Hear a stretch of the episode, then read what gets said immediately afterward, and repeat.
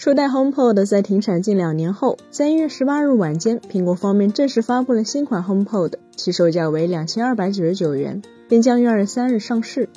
而此时恰逢苹果在国内官网上线独立的家居板块，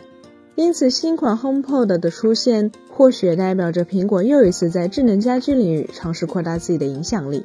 苹果方面是这样形容新款 HomePod 的。它带来突破新音质与智能体验，呈现出类拔萃的音质，增强了 Siri 功能以及安全放心的智能家居体验。硬件方面，新款 HomePod 搭载了高振幅的长冲程低音单元，拥有振幅达到惊人的二十毫米的强劲电机驱动振膜，内置支持实时动态调整的低音均衡器麦克风，底部环绕着由五个波束成型的号角高音单元组成的阵列，还有着具备高算力 S7 芯片加持的计算音频。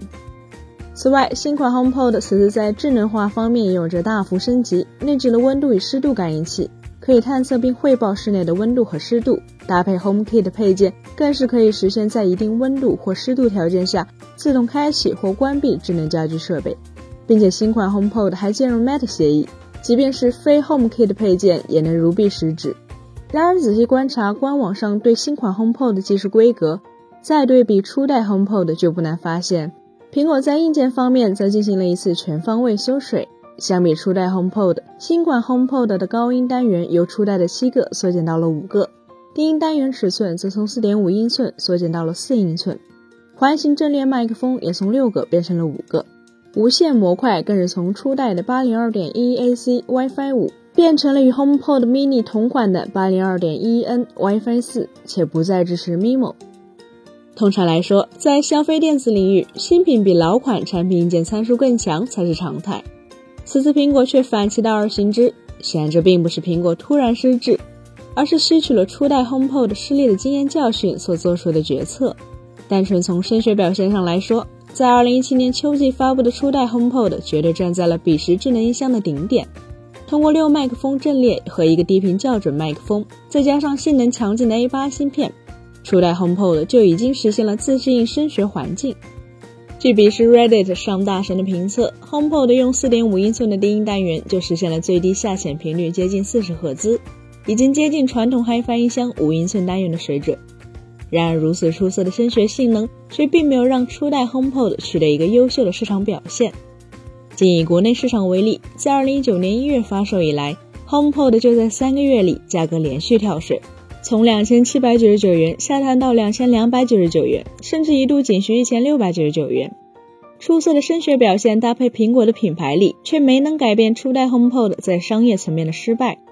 其实，初代 HomePod 的遭遇就解答了当初智能音箱到底是应该以智能为主，还是以音箱为主这个问题。虽然 HomePod 论音质吊打一众智能音箱产品，论智能则压倒了传统音箱。但音质显然并非消费者关注的第一要点，而真正对音质有要求的发烧友似乎也谈不上信任苹果，往往还是会选择传统厂商的产品。所以这些因素合在一起，也使得初代 HomePod 在市场上变得有些尴尬。但 HomePod Mini 的成功，无疑坚定了苹果方面放弃在智能音箱上堆砌硬件和新技术的战略。HomePod Mini 并没有配备自动声学校准等黑科技。硬件上也砍到了只有一个全屏单元、两个无源辐射器以及四个麦克风阵列，却实现了七百四十九元人民币的价格，并且消费者也确实用脚投票。根据 Apple Insider 的相关报道显示，HomePod Mini 实现了百分之二十九的同比增长，在二零二二年第一季度大卖四百五十万台，成为该季度最畅销的智能音箱产品。相比于初代 HomePod，新款 HomePod 在硬件缩水的同时，价格也降低到了两千两百九十九元。最为关键的是，还支持 Matter 协议，而 Matter 协议则可以看作是一个大一统的标准，能够实现跨系统、跨平台进行连接、控制、数据共享，并且这种极强的兼容性也得以让不同类型设备、品牌、生态的设备间可以实现高效互联。Matter 协议让智能家居产品能够跨生态系统工作。而不再局限于苹果自己的产品。毕竟当下购买智能音箱的关键驱动是新鲜感，许多用户追求的是通过智能音箱用语音来控制家中的其他智能设备。在过去很长一段时间里，相当多消费者不愿意购买初代 HomePod 乃至 HomePod Mini 的关键原因，就是苹果的智能音箱与已有的智能家居产品不兼容。HomePod 系列产品不能作为全屋智能设备的开关。现在新款 HomePod 则补上了这个短板，而且不同于其他厂商的智能家居生态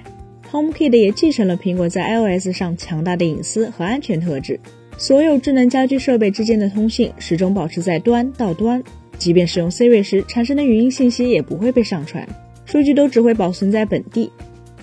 如此看来，新款 HomePod 的受众群体也就呼之欲出了。如果你想找一款苹果智能家居生态的入口，那么七百四十九元的 HomePod Mini 可能是更经济的选项。但如果更加追求影音体验，传统的桌面音箱显然才是王道。而新款 HomePod 面向的则是一个既需要苹果生态下的智能家居控制中枢，又对音质有一定要求的消费者。本期节目就到这里了，更多精彩大家可以关注我们三一生活的官网或全民来同名账号查询更多信息。咱们下期再见，拜拜。